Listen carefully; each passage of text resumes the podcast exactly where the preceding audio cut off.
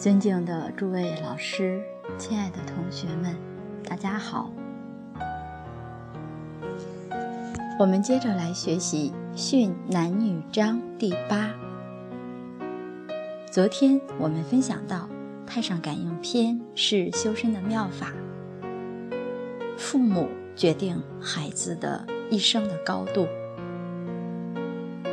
我们下面接着来听钟博士举的一些古圣先贤的例子，他们的母亲是如何教子的。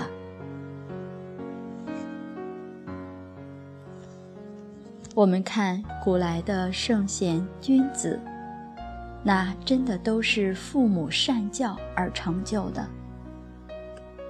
像唐宋八大家之一的欧阳修，大文豪。也做过大官，他的母亲郑氏就很会教育儿女。欧阳修从小家里贫穷，母亲亲自教欧阳修读书。写字的时候教他在地上来写，用画砂石来学写字，而且常常跟欧阳修讲，说。你的父亲过去也是当官的，做做管监狱的一个官吏。他每天晚上都会看囚犯的册子，总是很感叹。欧阳修的母亲就问他：“为什么你看这些册子都很感叹呢？”欧阳修的父亲就说。我看这个人，他是死狱要受死刑，我想求其生而不得。结果太太就问：“难道能够求他生还？”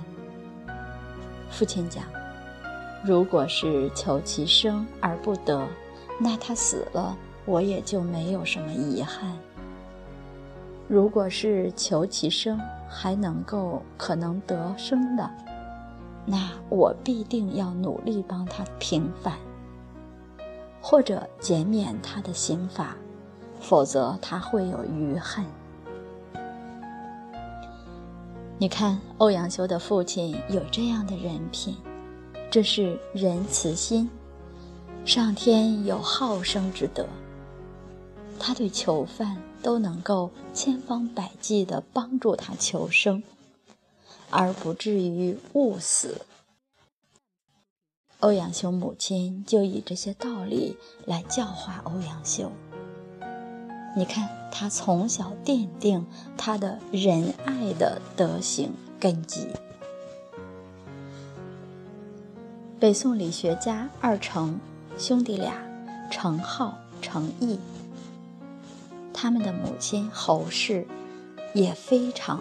善教儿女，正是因为母亲有一德一行，所以能够造就出二程这两位大儒。他母亲讲，这个二程就是他的两个儿子，非性然也，教之使然也。这个话的意思就是说。这两兄弟之所以有大成就，不是他本来就是这么出色，不是，他们的出色是教出来的。二程中的弟弟程颐，专门写了他的母亲的一个传记，记录母亲侯氏的这些德行。侯氏也是出生于官宦之家，书香门第，从小就知书达理。你看，母亲的素质非常重要。他母亲从小就是个贤女，就是一位很有智慧的女子，而且擅长女工。女工就是纺织、刺绣这些女活。而对于文学，对于政事，都相当的有领悟力。他父亲就非常喜欢他。